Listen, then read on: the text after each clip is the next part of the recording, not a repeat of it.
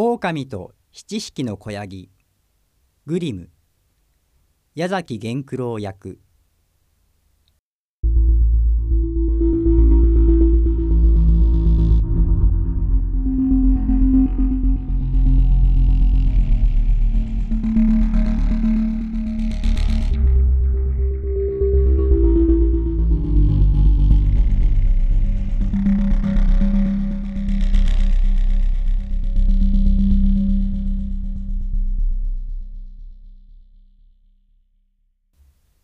昔々あるところにお母さんのヤギがいました。このお母さんヤギにはかわいい子ヤギが7匹ありました。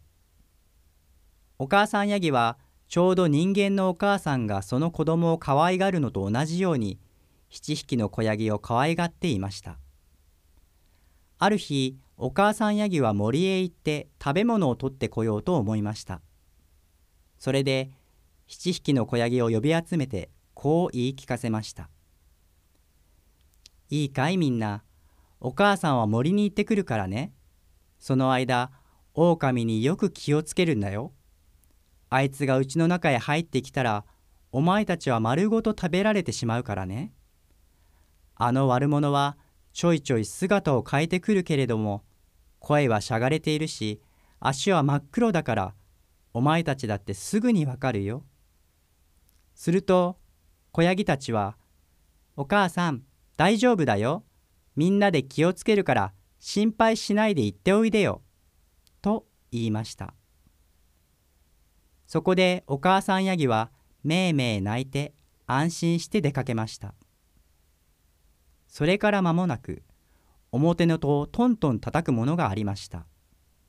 そして「坊やたち開けておくれお母さんだよみんなにいいものを持ってきてやったよ。という声がしました。けれどもその声がしゃがれていましたので子ヤギたちにはすぐ狼だということが分かりました。開けてなんかやらないよ。と子ヤギたちは叫びました。お前はお母さんじゃないもの。お母さんはきれいないい声をしているけれど、お前の声はしゃがれている。お前は狼だい。すると狼は雑貨屋さんの店へ行って大きなチョークを一本買ってきました。そしてそれを食べて声をよくしました。それからまた戻ってきて戸をトントンと叩いて大きな声で「坊やたち開けておくれお母さんだよみんなにいいものを持ってきてやったよ」と呼びかけました。けれども狼は真っ黒な前足を窓のところにかけていました。それを子ヤギたちが見つけて、開けてなんかやらないよ。お母さんはお前みたいな真っ黒な足をしちゃいないもの。お前は狼だい。と叫びました。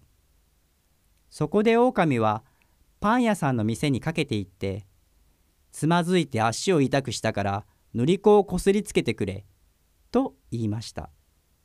パン屋さんが狼の前足に塗り粉をこすりつけてやりますと狼は今度は粉屋さんのところへ走っていって「俺の前足に白い粉を振りかけてくれ」と言いました。粉屋さんは狼のやつめまた誰かを騙すつもりだなと考えましたのでそれを断りました。すると狼はさっさとやらねえとてめえを食っちまうぞと脅かしました。それで粉屋さんは怖くなって前足を白く塗ってやりました。実際人間なんてのはこんなものですね。それからこの悪者はまたまたヤギの家へ行ってトントンと戸を叩きました。そして「坊やたち開けておくれお母さんが帰ってきたんだよみんなに森からいいものを持ってきてやったよ」と言いました。すると子ヤギたちは一斉に叫びました。先に足を見せてごらん。そうすりゃ僕たちのお母さんかどうかわかるから。そこで狼は窓のところに前足をかけました。子ヤギたちはその足が白いのを見て、今言ったのはみんな本当に違いないと思い込みました。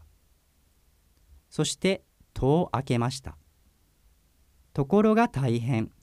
入ってきたのは狼です。みんなはびっくりして慌てて隠れようとしました。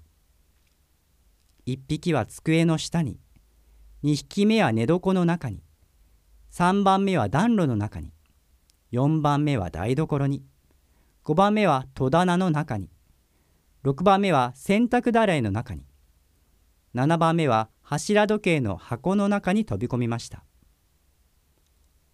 ところが狼はあっさりみんなを見つけ出して大きな口をパックリ開けると片っ端から飲み込んでしまいました。ただ時計の箱の中に隠れていた一番小さい子ヤギだけは見つからずに済みました。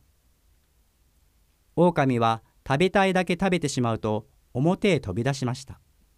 そしてとある木の下の青々とした草原に寝転がるとそのままぐうぐう寝込んでしまいました。それから間もなくしてお母さんヤギが森から帰ってきました。ところがうちに着いた時お母さんヤギは一体何を見たでしょうか。入り口の戸は開けっぱなしになっているではありませんか。中へ入ってみれば机も椅子も腰掛けもひっくり返っています。洗濯だらいはめちゃめちゃに壊れていますし掛け布団も枕も寝台からずり落ちています。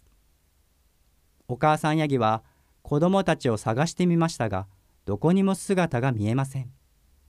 一人一人の名を次々に呼んでみましたがそれでも返事をするものがありません。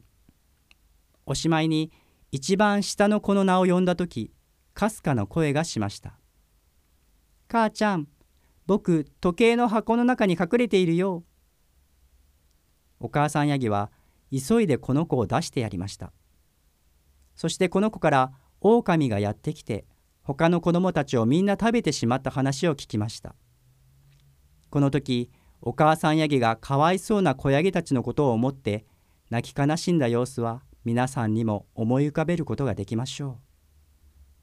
とうとうお母さんヤギは一番下の子ヤギを連れて泣く泣く外へ出て行きました。草原まで来ますとあの狼が木のそばで寝転んでそれこそ木の枝も震わすくらいの大いびきをかいて寝ていました。お母さんヤギが狼の様子を四方八方から眺めてみますと膨れ上がったお腹の中で何かがピクピク動いています。おやまああいつはうちのかわいそうな子供たちを晩ご飯に飲み込んだけどあの子たちはまだお腹の中で生きているのかしら。とお母さんヤギは考えました。子ヤギはお母さんに言いつかって家へかけていきハサミと針とより糸を持ってきました。そこでお母さんヤギはこの化け物のどてっぱらを切り始めました。ところがお母さんが一ハサミ切ったかと思うともうそこには子ヤギが一匹頭を突き出してしまいました。ところがお母さんが一ハサミ切ったかと思うともうそこには子ヤギが一匹頭を突き出しました。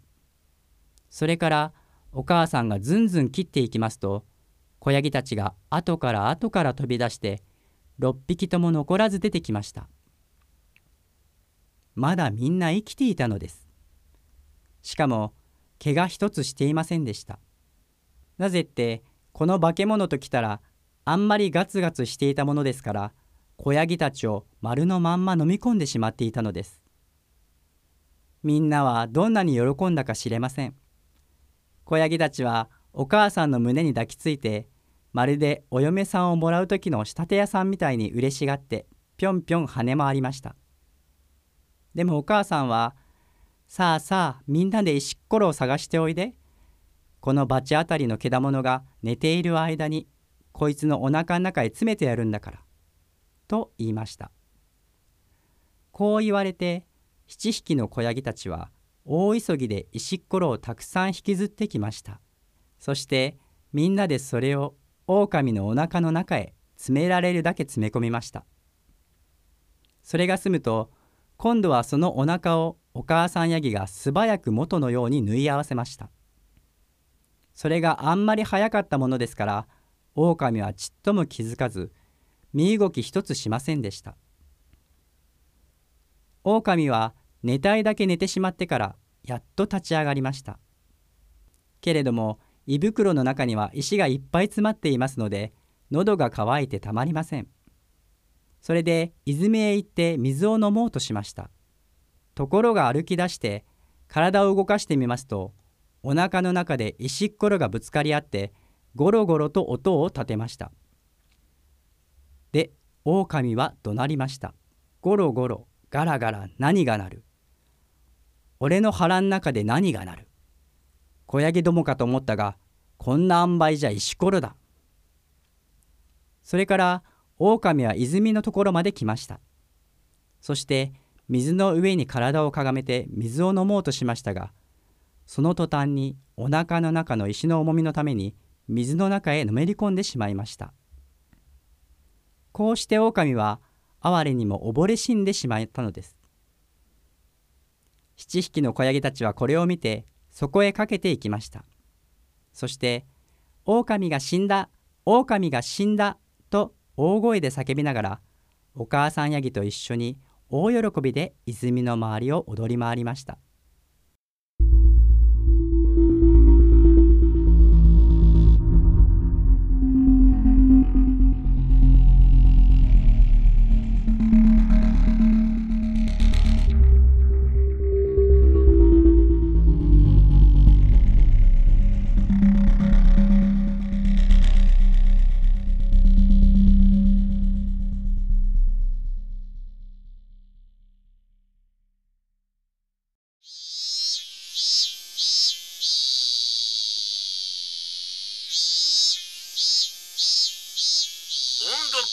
Semino.